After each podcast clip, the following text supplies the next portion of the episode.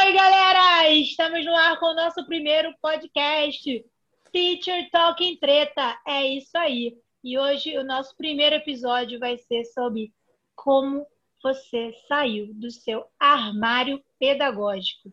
Bom, essa questão é um pouco estranha, porque como você saiu do seu armário pedagógico?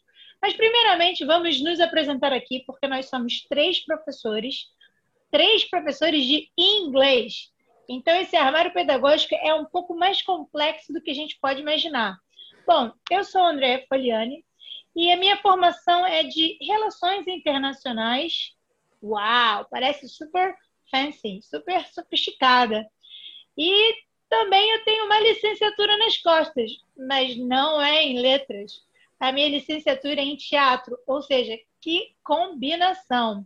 Bom, isso é só a minha formação, uma básica apresentação. E eu dou aula há cerca de uns 12 anos oficialmente. E vou passar a palavra para vocês, para a Teacher Lucy, ok? Oi, pessoal, eu sou a Teacher Lucy, Lucimara Micaro. Eu trabalhava com tecnologia antes de virar professora de inglês, antes de virar, é bom. Mas eu tenho uma, uma, formação em tecnologia, eu trabalhei na área por 18 anos, eu trabalhei em empresas grandes, empresas internacionais. Então, a maior parte da minha vida profissional, digamos assim, eu passei em tecnologia, mas o meu coração pedagógico me chamou e nós vamos falar sobre isso mais tarde. Eu fui para o inglês e comecei a dar aula há uns 5, 6 anos, mais ou menos. Essa é a minha introdução. E agora vamos ouvir o Felipe. Olá, galera. Meu nome é Felipe Peixoto, eu sou do Ceará, sou professor de inglês há 10 anos, eu acho, 10, 11 anos, é isso mesmo. Sou formado em Direito, então nada a ver com a área. Fui advogado durante dois anos, depois que eu terminei a faculdade. Trabalhei na área de, na área de Direito Trabalhista, Direito Empresarial, e hoje me dedico à carreira solo de professor. carreira solo exclusiva de professor de inglês. Ou seja, a nossa treta de hoje é como é que a gente pode dar aula de inglês sendo que a gente não é formado em letras? Treta, Isso. treta, tretinha. A treta Uhul! ficou mais treta agora. Exatamente. É... Vamos lá. A pergunta é: será que realmente é necessário ser formado em letras para dar aulas de inglês? É uma questão interessante.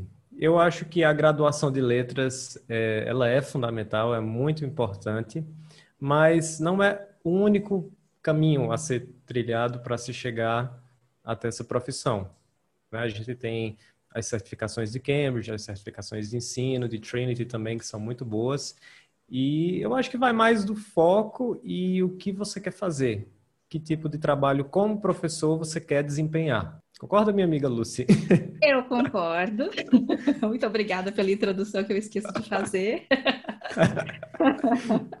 Mas eu concordo muito, eu acho que não há um único caminho. Não quer dizer que seja um caminho ruim, muito pelo contrário. Eu sinto muita falta de nunca ter feito uma licenciatura, por exemplo. Eu acho que agregaria muita, muita bagagem para minha atuação como professora. Mas como educação era uma paixão muito grande para mim, era um sonho de muitos anos que eu persegui por muitos anos. Antes de ir para a tecnologia, meu sonho era ser professora de inglês. Eu acredito que eu me dediquei bastante e procurei outros caminhos. Mas é um caminho que eu gostaria de ter trilhado sim. Eu fico pensando às vezes como que teria sido a minha vida se eu não tivesse ido para a tecnologia e tivesse tido condição de ter ido direto para letras quando eu me formei no ensino médio. E você, André, o que, que você acha? É, eu, por acaso, eu acho que eu sou que tem que estar um pouco mais próxima da, da, da, de ser professora de fato, porque eu tenho uma licenciatura, pelo menos. É uma licenciatura em teatro, né? Que, na verdade, ela me habilita a ser professora, porém me habilita a ser professora de teatro. Isso aqui do Rio de Janeiro, talvez pelo sotaque seja fácil de perceber. Mas a licenciatura que eu fiz na Unirio, que é uma faculdade federal, ela unia todas as, todas as, todos os cursos. Então, a gente fazia a base da licenciatura com a galera de matemática, biologia, história, geografia, todo mundo era junto. Então, a parte de didática, é, psicologia do, do ensino, é, tudo isso era junto com todos os cursos. Então, você vê que a base da, da, da, da psicologia, a base da licenciatura, não faz diferença qual é o curso que você está fazendo. Aí a licenciatura é para todo mundo. Mas, evidentemente, que a parte metodológica, eu estudei a metodologia do ensino do teatro. Só que para canalizar, para fazer um link no final da faculdade, quando eu vi que eu já estava envolvida demais com o ensino do inglês, porque a gente sabe que o teatro não paga as contas de ninguém, né? E nesse momento pandêmico que a gente vive, eu acho que hoje eu estaria ferrada de fato se eu não desse aula de inglês. Então, eu, a minha, minha, minha, meu trabalho de conclusão de curso foi o ensino de inglês através de jogos teatrais. Então, eu já criei uma ponte do ensino de inglês através de jogos teatrais. Então, eu já juntei as duas coisas ali e já criei uma, uma, uma relação interdisciplinar para poder aproveitar toda a base da licenciatura para usar no ensino de inglês. Então, assim, é, quando eu vejo alguém falar que ah, tem que ter letras porque tem um olhar de superioridade para quem não para quem não fez é, letras, eu, eu acho isso uma besteira, porque você não é, não é porque eu falo português que eu posso ensinar português para os outros, mas acho que ser professor, acima de tudo, é um dom. A gente tem que gostar, a gente tem que é, querer, mas a, a, é possível você aprender a dar aulas de inglês se você já tem o domínio da língua. E existe um fato também muito curioso que muitas vezes a pessoa faz a faculdade de letras e ela não sai com um nível muito alto de inglês. Eu não sei o que vocês pensam a respeito disso, mas eu já reparei que, pelo menos aqui no Rio de Janeiro, que a UERJ, que é uma das faculdades mais fortes na, na área, o pessoal tem um nível de inglês, assim, pelo menos falado, um pouco baixo. E isso, é, eu acho que é uma certa contradição, porque, teoricamente, quem se forma em letras deveria estar tá arrasando. Mas isso, não eu, não, eu tenho medo de falar que é uma crítica, mas não vale para todo mundo. Mas, teoricamente, a gente vê que o ensino de inglês nas escolas não é uma maravilha. É, e, e aí, é, eu acho que tem que ter um olhar de respeito com o coleguinha, então, o coleguinha que tem uma licenciatura em letras tem que ter um olhar de respeito, né? Com o coleguinha que não tem uma licenciatura, né? Coleguinha que tem uma certificação de Cambridge, sei lá, tem que olhar com muito respeito também o coleguinha que tem uma licenciatura e entender que todo mundo se dialoga, né? Que acontece esse diálogo. E aqui nós começamos a entrar no território de treta mesmo.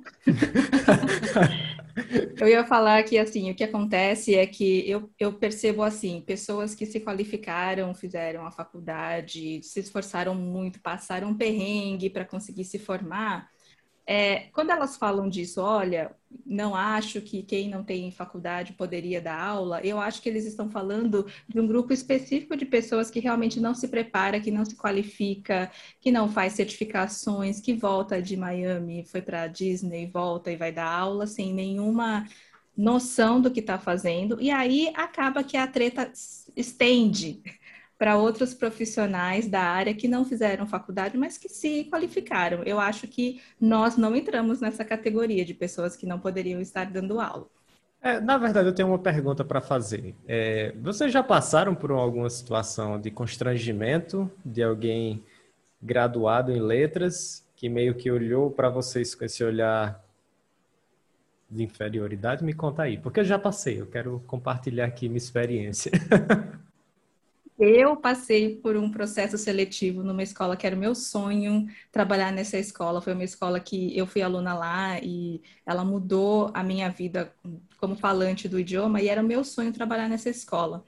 Escrevi uma cartinha linda, me chamaram para o treinamento de professores e por alguma razão eu estava lá participando de um processo seletivo junto com pessoas extremamente qualificadas uma pessoa que participava do processo seletivo me olhou assim de cima a baixo, com um olhar bem de julgamento, e ela me falou assim: "Então, se você quer ser professora, você vai estudar agora, né, querida? O que que você vai fazer daqui para frente? Porque desse jeito não dá." Caramba, assim, pesado. É, isso porque ela é uma professora, né? Assim, resultado, vamos resumir a história, eu passei no processo seletivo e ela não. Mas foi uma situação que eu me lembro muito bem. Adoro. Não, eu nunca passei por esse tipo de constrangimento, mas eu acho que, em parte, é eu tenho uma licenciatura. Por ser licenciada, acho que me dão um, um pingo de respeito, sabe? Então, por exemplo, eu já tive convite da escola britânica para trabalhar lá, não como professora de inglês, mas para dar aula de teatro em inglês, ou seja, eu ia atuar na área de arte. Mas, assim, seria professor igual, né? Ia ter que dar aula de inglês, mas dar aula de teatro em inglês. Seria fantástico.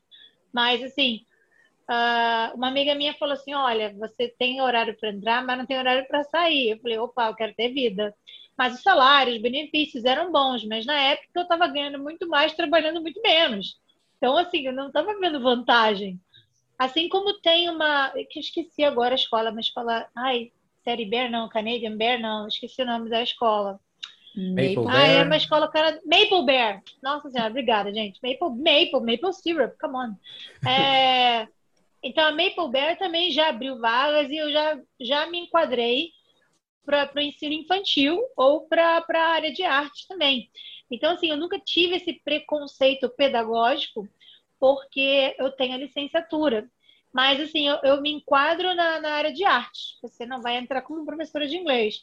Mas é aquela coisa, né? Eu fico entre a cruz e a espada, né? Então, assim, é, será que eu sou meia professora ou será que eu sou professora apenas de arte? Tá, tá, tá, tá. Mas é... eu falo inglês, né? Bom, pessoal, no meu caso, é, a história que eu tenho para contar foi quando, quando eu entrei para a escola que eu trabalhava, mais ou menos 10 anos atrás. Aliás, a única escola, a única escola que eu trabalhei, porque depois eu já comecei a dar aula particular. E uma pessoa que dava aula lá, essa pessoa era, é graduada em letras e disse que é, disse mais ou menos assim, tá, Felipe, você é um professor bom, bacana, você fala inglês bem, mas você seria o caso de ser professor caso não tivesse ninguém mais qualificado que você. Então, assim, foi um comentário que, na época, eu lembro que me deixou bem para baixo. Vou confessar para vocês. então, foi mas bem... De papel, cacete, eu, hein? É, foi bem... Não, mas é, o que às vezes me espanta é que às vezes assim, é, eu vejo que tem pessoas que não são formadas em nada, tem, sei lá, segundo grau completo e, e um programa de intercâmbio, e vai para a sala de aula e faz um bando de cagada, essa que é a verdade. E aí é uma queimação de filme, que aí eu acho que é aí que é a raiz do problema. É, muitas escolas contratam esse, esse pessoal que veio de um intercâmbio, que está com inglês quentinho ali, sai falando legal, volta de um intercâmbio falando inglês bom, e vai para a sala de aula para tirar um troco, essa que é a verdade, para quebrar um galho, né, pegar um trabalho de meio período. E as escolas pagam uma ninharia e, assim, para quem está desempregado, qualquer job tá bom, né? E isso queima o filme de quem está trabalhando a sério, né? É, eu posso falar por mim, eu, eu já fiz intercâmbio, eu já morei fora, eu já fiz mais de um intercâmbio, para falar a verdade, mas eu levo a sério, eu tenho certificação de Cambridge, eu tenho licenciatura. Então, assim, é, quando eu vejo esses julgamentos, é, a gente tem que pesar. É, é, tipo assim, são dois pesos e duas medidas. Nem todo mundo se enquadra nisso.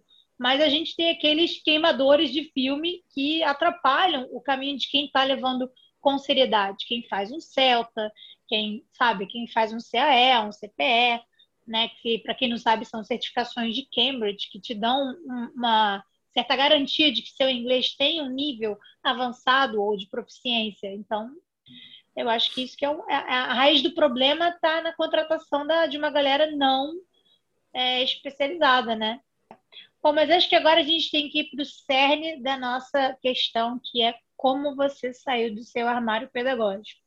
Bom, eu vou puxar assim essa questão, que eu vou, vou falar como, como tudo começou há um tempo atrás. Gente, no meu caso, começou há muito tempo atrás. Na minha época, não era primeiro ano do ensino básico. Na minha época era CA, classe de alfabetização, ou seja, a tia Andréia agora, a tia Enzi. Eu tinha, tinha um venezuelano na minha turma de CA, né, na classe de alfabetização, e esse menino, tadinho, ele tava, ele já entrou, coitado, todo perdido. E aí eu era uma boa aluninha, né? Então, assim, sobrou para mim ajudar a criatura. Aí lá fui eu ajudar o menino, a falar em português, ou seja, já estava em contato com uma segunda língua já desde cedo, porque comecei a aprender inglês desde 5 anos de idade. Aos seis eu já estava em contato com espanhol já, com venezuelano. E aí eu ajudei a, a, a alfabetizar enquanto eu estava sendo alfabetizada.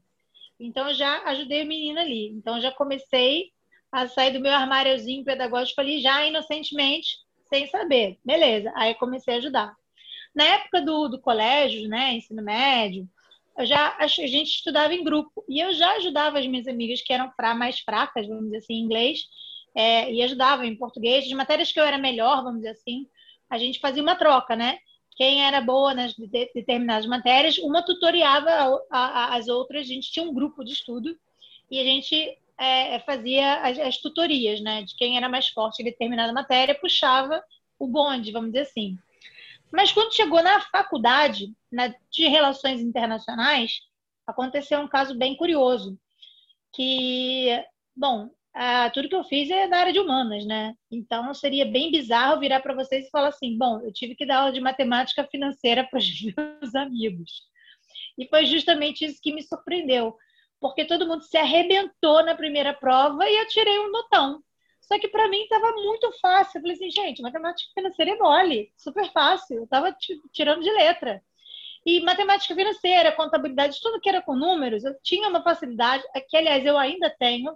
Não sei explicar, eu sou da área de humanas, sempre fui, gostei de línguas, aprendo com facilidade, mas eu me dou bem com os números. A gente tem uma relação muito boa, né? Espero que minha conta bancária também fique assim. Mas nem tudo, nem tudo é, assim como a gente quer, né? Enfim, aí a gente se juntou numa sala, eram praticamente uns oito amigos meus, né, da faculdade, e quando me vi, estava escrevendo no quadro, explicando os exercícios, explicando as fórmulas, como chegar, inclusive estava reexplicando regra de três para eles entenderem porcentagem. Então você já via que tinha um déficit aí também de, de ensino médio. E aí, acho que não é nem ensino médio isso, acho que isso é bem até antes mas enfim, eu expliquei para a galera com toda a paciência do mundo. A gente ficou umas três horas naquela sala ali resolvendo problemas, problemas, problemas de, de matemática financeira. E, para minha surpresa, quando eles fizeram a prova, alguns deles foram até melhor do que eu. E assim, tem gente que ficaria assim, pô, eles foram melhor do que eu, como assim? Que absurdo. E eu fiquei mega feliz que eles foram super bem, todo mundo conseguiu tirar nota boa, todo mundo se recuperou. E aí até teve gente assim, caraca, poxa, Dedéia, que eles me chamavam de Dedéia na época, né? Poxa, Dedéia, caraca, muito obrigada. Pô, obrigada mesmo, você me salvou, não sei o quê. Aí o outro, caraca, pô, eu tirei nove e meio, não tô acreditando, pô, fui melhor que você. Eu tirei nove na prova, tipo, que diferença. Mas, pô, fui melhor que você, tipo, meio ponto de diferença, como se fosse, uau, nossa, fui melhor que você. Mas, tipo assim, falei, cara, parabéns, o mérito é seu, sabe? Tipo, que bom que você aprendeu. E eu fiquei muito feliz, sabe? E ali eu senti o gostinho de como é bom você passar aquilo que você sabe para o outro e ver que é, quem foi melhor do que eu me, me deu uma felicidade, uma, uma alegria, que é uma coisa que não tem preço. Então, essa coisa de você ser professor te traz um prazer muito grande de ver que o outro aprende e às vezes te, é, vai além daquilo que você é capaz. E isso para mim foi quando eu fui começando a perceber que o, o, o meu lance era dar aula, que eu comecei a gostar de dar aula. E quando eu terminei a faculdade de Relações Internacionais, eu migrei para o teatro. E aí eu comecei a dar aula de teatro, porque eu fui para licenciatura em teatro. Então eu estava sendo, eu, eu eu tentava dizer não para dar aula, não, eu não quero ser professora, ser professora é muito difícil, eu quero fazer outra coisa. E dizia não, dizia não, dizia não, mas era mais forte. Quando eu vi, eu estava sempre na sala de aula, estava sempre na sala de aula. Estava sempre dando aula. Mas aí chegou uma hora que eu falei, ai, quer saber? Não tem jeito, eu vou ter que sair desse armário. E aí teve um momento da minha vida que eu percebi que, cara, não dá, é o que eu gosto, é o que eu quero ser. E a gente está num país em que ser professor é, é pior do que ser, sei lá o quê. É pior, não sei o que é pior, ser professor ou ser ladrão. Acho que ser ladrão é até mais aceitável, né? Ser professor é, é escória. Né? Então, eu vi que quando eu senti que o prazer que isso me dava, independente da, da, da, do retorno financeiro, era maior, eu senti que ali foi o momento que eu tive que sair do armário.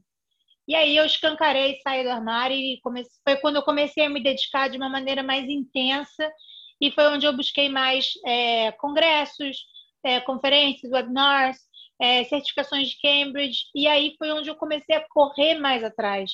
E isso faz exatamente uns seis ou sete anos que eu realmente saí desse armário, porque eu, eu tive uma luta aí, né? Tentei fazer concurso público para ter uma vida mais garantida, tentei, tentei, tentei e vi que não adiantou. O bichinho, né, da, o bichinho pedagógico me mordeu e agora é tarde. Agora eu sou professora. Ah, eu também fiz concurso, também fiz concurso na época do direito. Graças a Deus eu não passei em nenhum. eu acho que eu não estaria tão feliz dando aula igual eu estou hoje. Também prestei concurso para escrevente do Tribunal de Alçada Civil. Passei, fui chamada e decidi não ir. Mas eu estava em Olha tecnologia, aí. não estava em educação na época. Ah, então você prestou o concurso na área de tecnologia. É, era muito trabalho. Eu queria trabalhar menos. Mas eu fui aprender Mal o que, que, era trabalho. É, exatamente. Eu fui aprender mesmo de verdade o que, que era trabalhar pesado depois. É, bom, Mas no meu... aí, Felipe, seus detalhes. No meu caso, caramba, deixa eu ver aqui, 10 anos atrás, 10, 11 anos, é... eu já estava na faculdade, creio eu que já estava no segundo período da faculdade. E um belo dia acordei e disse: Quero dar aula de inglês. Não sei por quê.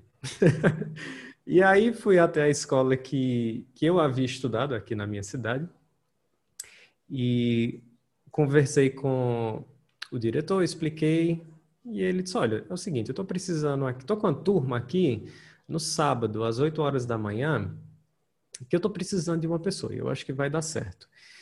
E, e aí perguntou se eu tinha interesse, eu disse que sim, e aí foi onde tudo começou. É, depois já fui, já tive agendada uma reunião com a coordenadora da unidade, uma pessoa muito boa, extremamente competente, é, que hoje trabalha na Maple Bear. A gente estava falando sobre a Maple Bear antes. E aí foi quando tudo começou. Primeiro tive uma turma no primeiro semestre, depois aumentou para três, depois para cinco. E aí é, passei três anos é, na instituição. Posteriormente, a instituição fechou e foi quando eu comecei a dar aula particular. E, paralelamente a isso, a faculdade de Direito continuou, então eu conciliava as duas coisas, dava aula à tarde, ia para a faculdade à noite, e o resto do dia tentava, enfim, organizar minha vida, tentava planejar aula, tentava estudar. E quando eu me graduei, em 2000 e 2014, né? Comecei a advogar em 2015 e passei dois anos. Então, advoguei durante 2015 e 2016. E aí foi quando realmente eu precisei fazer a escolha de é, ter esse diálogo comigo mesmo e dizer para mim mesmo que eu queria ser professor, porque é difícil, não é? A gente escuta a vida inteira, né? É, tem toda uma construção da sociedade, familiar às vezes também, os, os próprios sistema educacional. Então, eu não sei aí como é para vocês, mas aqui onde eu moro é a trinca direito, medicina e engenharia. Se você não escolher nenhuma dessas três, não é? Você não vai ser ninguém. Inconscientemente é isso, né? Que que acontece.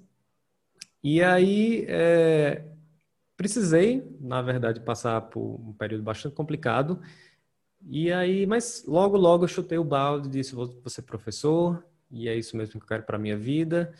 E pronto, e comecei a trilhar, né? Hoje consegui concluir a minha primeira certificação da Cambridge, graças a Deus. Então, espero que outras venham aí no caminho. E é isso. A minha história é longa como minha vida. Eu sempre quis ser professora de inglês, sempre, sempre, sempre. Desde criança, não sabia falar inglês ainda, mas queria muito, não sei porquê, era uma paixão.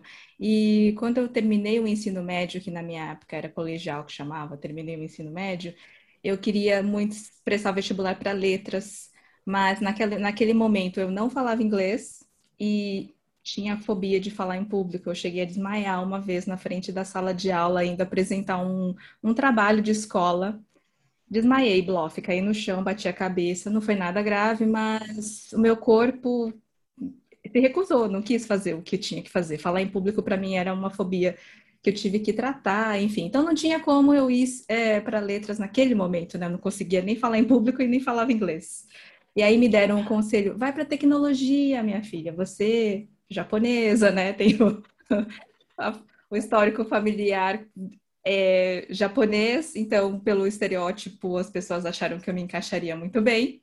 Mas me contaram uma grande mentira que a pessoa de tecnologia não precisa falar em público. É uma mentira enorme, você tem que dar treinamento, você tem que apresentar projetos, você tem que ser visto dentro da empresa para crescer na carreira. Então é uma grande mentira. O que foi ótimo para mim, porque eu continuei buscando é, tratamento para conseguir vencer a minha fobia de falar em público. E continuei estudando inglês, porque eu queria ser professora. No fundo do meu coração, eu achava que eu ia ser professora um dia de inglês. E aí, é, num determinado momento, eu já estava pronta, fiz muitos cursos, muito tratamento, e num determinado momento eu conseguia já falar em público. E aí eu pensei, preciso colocar isso em prática, o que, que eu vou fazer? Apareceu uma ONG chamada Cidadão Pro Mundo. Lá na empresa onde eu trabalhava, foi o universo que jogou eles ali num dia. Eu fui trabalhar e dei de cara com eles, participei do evento, amei ter contato com os alunos, qualquer brilhinho no olho deles, é, indicando que, eles, que uma coisa fazia sentido e que, foi, e que eu ajudei, aquilo para mim não tinha preço. E eu pensei, eu quero fazer isso. Fui na ONG, me inscrevi, dei aula empolgadíssima todos os sábados por um ano, até que eu comecei a planejar a minha transição. Eu tinha que sair de tecnologia e como abrir mão do salário de tecnologia para mergulhar no sonho de ser professora iniciante. Foi bem difícil, Aí o universo me ajudou mais uma vez, eu perdi o meu emprego na área de tecnologia, recebi a minha indenização, com esse dinheiro eu pude me preparar, e foi aí que eu consegui a entrevista lá, o treinamento naquela escola que eu falei, que é a Associação Alumni, que era a escola dos meus sonhos, eu fui aluna lá. Essa escola mudou a minha vida mesmo, eu estava naquele post-intermediate platô eterno, que é o platô onde você fica anos depois do intermediário, ou no intermediário você não consegue sair dali, essa escola me ajudou a sair do, do platô e eu passei a me considerar uma, uma, uma pessoa fluente no idioma, consegui projetos, consegui um monte de coisa por causa desse salto que eu dei na escola, queria trabalhar lá. Fui contratada pelo brilho que eu tinha nos olhos, porque de fato não tinha nenhuma qualificação. Aquela pessoa que falou daquele jeito comigo que eu mencionei, ela me magoou muito, mas ela me ajudou demais, porque por causa dela eu fui com uns sangue nos olhos para tirar tudo quanto era certificação que tinha na minha frente. Então, em quatro anos, eu tinha tirado todos os TKTs, o CELTA, o CEI, o CPI. e continuei fazendo um monte de curso porque eu queria sim ser uma professora qualificada o suficiente para merecer a oportunidade que eu recebi na escola.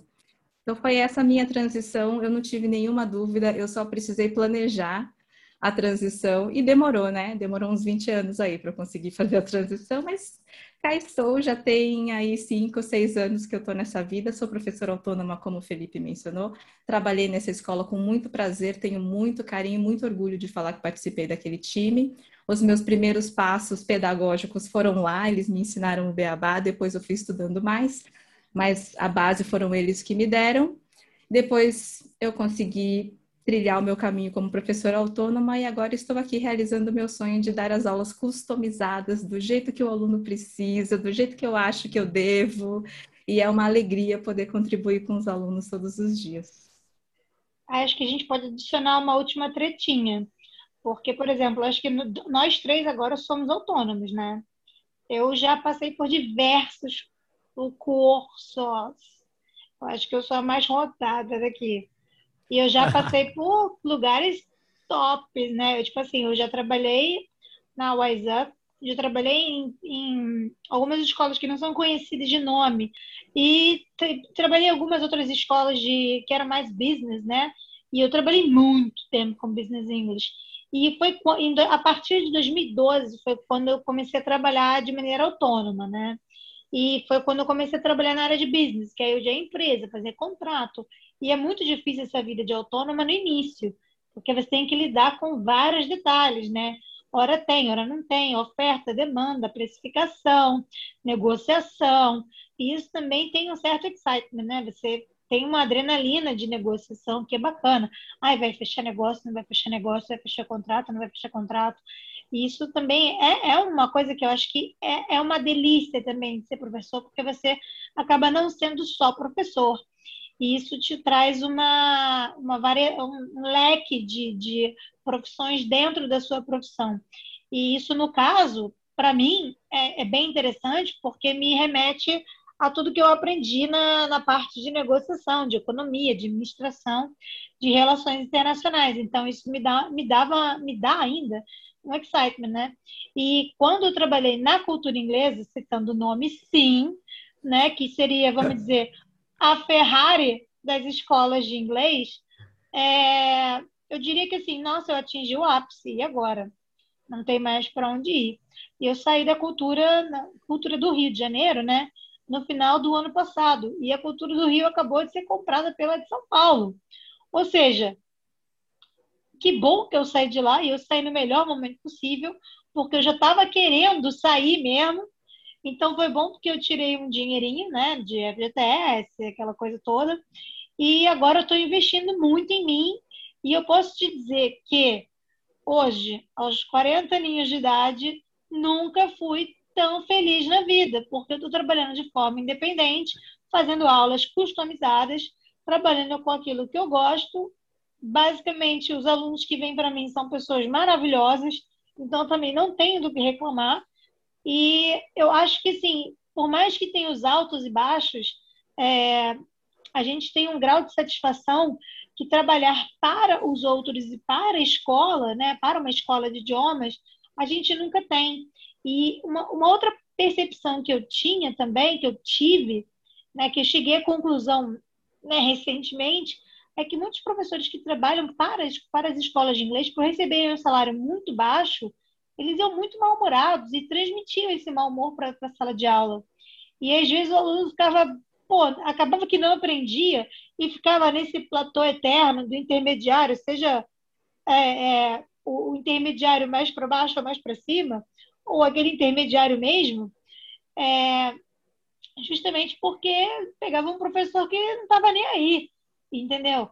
E assim, eu nunca tive essa coisa, acho que o gostar de ser professor para mim era tão grande que eu nunca tive essa coisa de, ah, estão me pagando mal, mas não estou nem aí, eu vou dar minha aula feliz porque eu estou aqui porque eu quero, estou aqui porque eu gosto. Se vão me pagar uma merreca, se vão me pagar um milhão, tá tudo bem, entende? Mas eu sempre fiz o meu por fora, né? Então, agora que eu só trabalho por conta, eu encontrei o caminho da felicidade. E eu acho que é isso que importa. A gente às vezes demora a encontrar esse caminho e não importa quanto tempo a gente vai encontrar. O importante é a gente encontrar. E aí, se a gente entrar na treta, da, do, do, essa pode ser até uma próxima, próxima treta, né? Escolas de idiomas ou dar aulas particulares.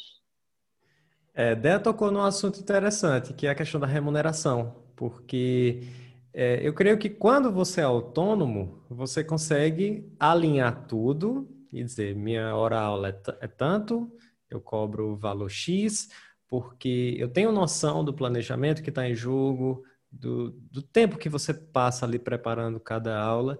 E quando você trabalha numa instituição, nem sempre isso é possível, não é? Você recebe aquele valor e às vezes o profissional sente de que não está remunerando bem não só aquele momento que ele está em sala de aula, como também o, o, o pré, né? porque a gente sabe que tem um pré. Então, não é só chegar lá e dar uma aula, tem toda uma preparação por trás. Vamos... que preparam, né? É, mas vamos, vamos deixar esse assunto para o próximo episódio, que vai ser a treta entre escolas e autônomos. Aí, Trabalhar para escola ou ser autônomo. A gente já deixa o suspense no ar. Cenas dos próximos treta. capítulos. Não percam. Agora, eu, quero, eu tenho uma pergunta para vocês. Arrependimentos. Vocês têm arrependimentos por terem abandonado carreiras e abraçado a educação? Algum arrependimento? Nenhum? Eu não tenho arrependimento. Eu acho que, na verdade, eu tive sinais o tempo inteiro na minha vida. E eu, na verdade, eu neguei esses sinais por muito tempo e eles eram nítidos. Inclusive, até na área de esportes, esses sinais eles eram evidentes, porque tem até mais um episódiozinho, porque quando eu tinha uns 13 anos de idade, teve um, um campeonatinho de futebol que eu jogava futebol, né? ainda tem isso, né? Bem moleque. Aí eu era, eu fiquei responsável por treinar as crianças menores. Porque assim, a gente fez um mini campeonato, aí eu treinava as crianças menores e se organizar, né? Tipo, era tipo a, a, a, o Tite né? da, da, da, do evento. E eu armei o time, falei assim, não, você vai, vai, você vai pela lateral, não sei o quê, você reforça a defesa, você marca aquele jogador ali, fica ali na sombra dele, não deixa ele se movimentar para nada, porque aquele jogador era muito bom, você anula aquele cara ali, aí você acaba com o time. Então, assim, eu armava o time assim, assim, eu falei, caraca, eu estou ensinando até isso. Aí, tipo, quando você para para ver que você tem diversos momentos em que você consegue usar os seus conhecimentos para ensinar algo a alguém, e aí meu time também saiu campeão. Eu falei, gente, não é possível. Tem vários momentos que eu vejo, que eu, falei, eu olho para trás e falo, cara, tem muitos momentos que eu fico negando os sinais. É o venezuelano, é o futebol, é o grupo da matemática financeira.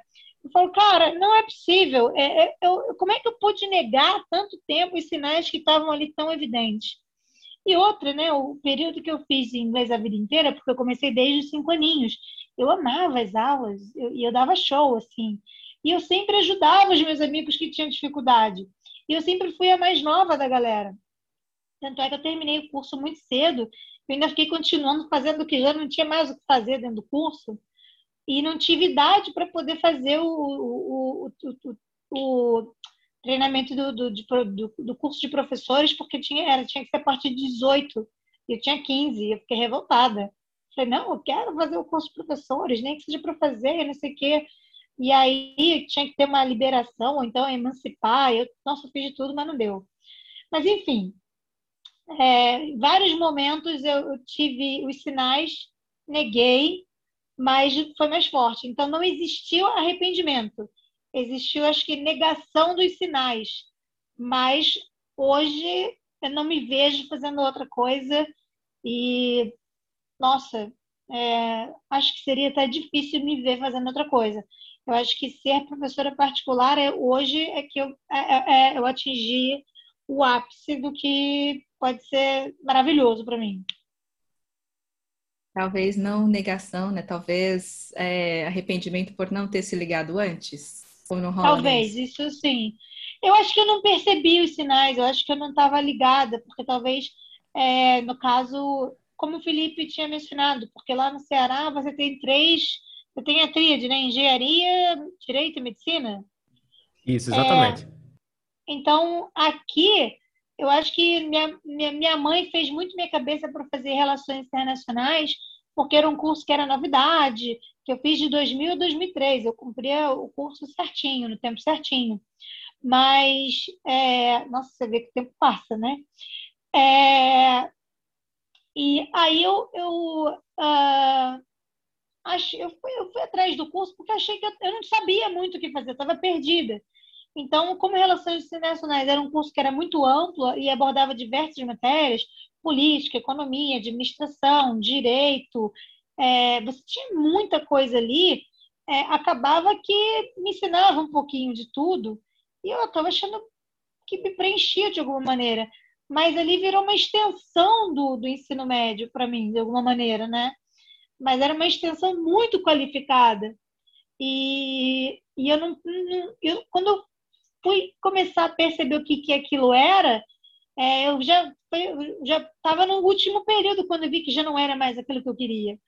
E eu tive a experiência do, do teatro, que eu falei assim, nossa, me encantei pelo teatro, me expressar publicamente, o palco estar ali no centro, ter domínio das coisas e não sei o quê. Só que depois eu fui ver assim, não, não é isso que eu quero também, não.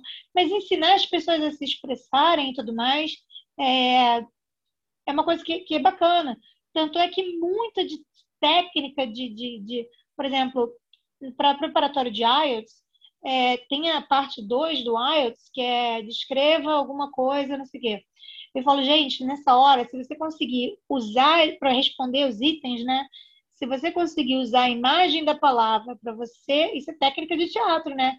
Usar a imagem da palavra para descrever aquilo que você quer dizer, você vai lembrar automaticamente de tudo que você tem que responder e vai ficar mais fácil de você ligar a, todas as perguntas que você tem que responder. Então, assim, é, na verdade, o teatro ele foi um complemento. Então, eu não vejo um arrependimento.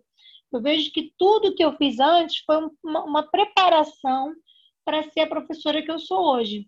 Então, eu acho que o curso de letras jamais me daria o que eu tenho hoje. É, talvez, acho que se eu fizesse o Celta, ele fosse me complementar na parte é, pedagógica que me faltou, uh, mas que eu tenho da licenciatura. Então, talvez fosse me dar algumas canchas de linguística que eu não tenho ainda. Devolve para mim, ideia, faz o gancho, vai. Então vamos lá, Felipe. E com você que você acabou de fazer o Celta, você está quentinho e pode me dar umas super tips. É, gente, eu não tenho arrependimento, não. Vou até cantar aqui Edith Piaf. No, no regrets, enfim. É... Vê só. Mas é... era em francês, né? Edith Piaf. Não, não. Rien de rien. Oh, je ne regrette rien. É, mas tem a versão em inglês também. Ah, maluca. Já ouviu? Mas é eu sou escrota, eu sou escrota, eu humilho e eu falo francês. Eu sou poliglota. Eu sou poliglota, eu sou um sebo de ser humano, eu não presto, e aí eu vou lá e humilho, entendeu? É, humilho é, o amiguinho. Gente. Meu cérebro, vai pro, meu cérebro vai pro Frank Sinatra. Regrets, I've had a few. Mas ela, ela gravou. Que linda. Ela... ela gravou, ela gravou em inglês, claro. Ela gravou em dinheiro, inglês. né? É. Francês não dá dinheiro para ninguém. Enfim, é... não, gente, não tenho arrependimento nenhum. Tem um livro bem interessante de José Saramago, que foi o penúltimo que ele escreveu antes dele falecer, chamado A Viagem do Elefante. Já ouviram falar? Não. E é, é um livro bem interessante que fala sobre a viagem de um elefante que sai de Portugal, lá de Lisboa, até a Áustria. Né? Esse elefante ele foi dado de presente para o duque lá austríaco, bem interessante. E na contracapa desse livro tem uma frase que diz mais ou menos o seguinte: sempre se chega aonde se tem de chegar. Isso é uma coisa que eu tento aplicar muito na minha vida e interpretar tudo que já aconteceu nesses 29 anos para tentar entender. Então, por exemplo, eu acho que se eu não tivesse ido para a faculdade de direito, se eu não tivesse me tornado advogado, se eu não tivesse tido as frustrações que eu tive e, enfim, todas as coisas ruins que aconteceram, eu não teria tomado a decisão de me dedicar só ao ensino do inglês. Então, é, eu considero tudo como uma grande sequência de fatos. Então, eu cheguei aqui porque, não é porque às vezes eu fico pensando, tá, e se eu tivesse feito letras? Eu ainda quero fazer letras no futuro, né? Quem sabe é depois do Delta. É, mas eu, eu, me pego pensando, e se eu tivesse feito é, letras em vez de direito? Como seria a minha vida? Mas às vezes eu penso, tá, mas a decisão, tipo assim, a batida de martelo de se tornar professor de inglês, né, full time, veio por conta de uma fase difícil que eu tive. Não financeiramente, porque a questão não foi essa, foi mesmo de desenvolvimento humano mesmo, né? Teve mais uma questão espiritual do que financeira na decisão. É, e hoje eu entendo dessa forma. Então eu acho que sim, eu precisei passar por isso, eu precisei é, fechar esse ciclo, para poder hoje é, me ver como professor, né? me encontrar nessa profissão, porque foi isso que aconteceu. E é isso. Sou muito feliz com tudo que aconteceu. E agora, Lucy, compartilhe eu, um pouco sobre você. Eu, eu, fiz essa pergunta, não sei se eu perguntei direito, que eu acho que não sei mais falar nem português direito e esqueço algumas coisas do inglês, aí eu não sei se eu me expressei direito, mas era justamente isso que eu queria saber, é, falar sobre, né? Porque eu, eu tenho 43 anos hoje, eu sou uma professora com pouca experiência, né? Aqui do, de nós três eu tenho menos experiência e, e sou a mais velha. Por isso que eu fiz essa pergunta, porque eu, eu, eu, fico muito pensando nisso. Como teria sido a minha vida se eu tivesse conseguido fazer a faculdade de letras no momento que eu saí do ensino médio? Mas eu não teria tido nenhuma condição de ser professora saindo do ensino médio. Eu precisei da tecnologia que me deu dinheiro para poder pagar uma boa terapia. Não fosse isso, eu não teria conseguido vencer o, a fobia de falar em público, porque era uma fobia, não era um medo, não era uma falta de prática, não era um medinho que a gente consegue superar é, se esforçando um pouquinho mais, que é o que eu costumava ouvir sempre. Ah, se você se esforçar, você consegue. Era uma fobia, de fato. O meu corpo travava, eu cheguei a desmaiar já. Então, era uma coisa mais grave, né? E, e, também a tecnologia permitiu que eu viajasse. Então, eu fui para os Estados Unidos, eu participei de projetos, eu tive interação com pessoas do mundo inteiro, falei inglês com pessoas de vários países, né, que não têm o inglês como língua nativa. Então, já plantei minha sementinha do inglês internacional e não só o inglês com nativos, que também é uma outra treta que a gente pode falar num outro episódio mais pra frente. Podemos, Mas... não, que iremos falar. É, esse é apenas o primeiro episódio. Esse é o piloto. E... E eu fico pensando, poxa vida, por que, que demorou tanto para eu chegar na, para eu conseguir me encontrar como professora para realizar um sonho que eu tinha, que era um sonho tão antigo, somente quase batendo lá nos 40. Ué, mas é, é, é o que o Felipe falou mesmo da viagem do elefante, eu cheguei na hora que eu tinha que chegar, né? Eu não, não teria bagagem emocional, porque não sei se as pessoas entendem a treta emocional que é ser professor.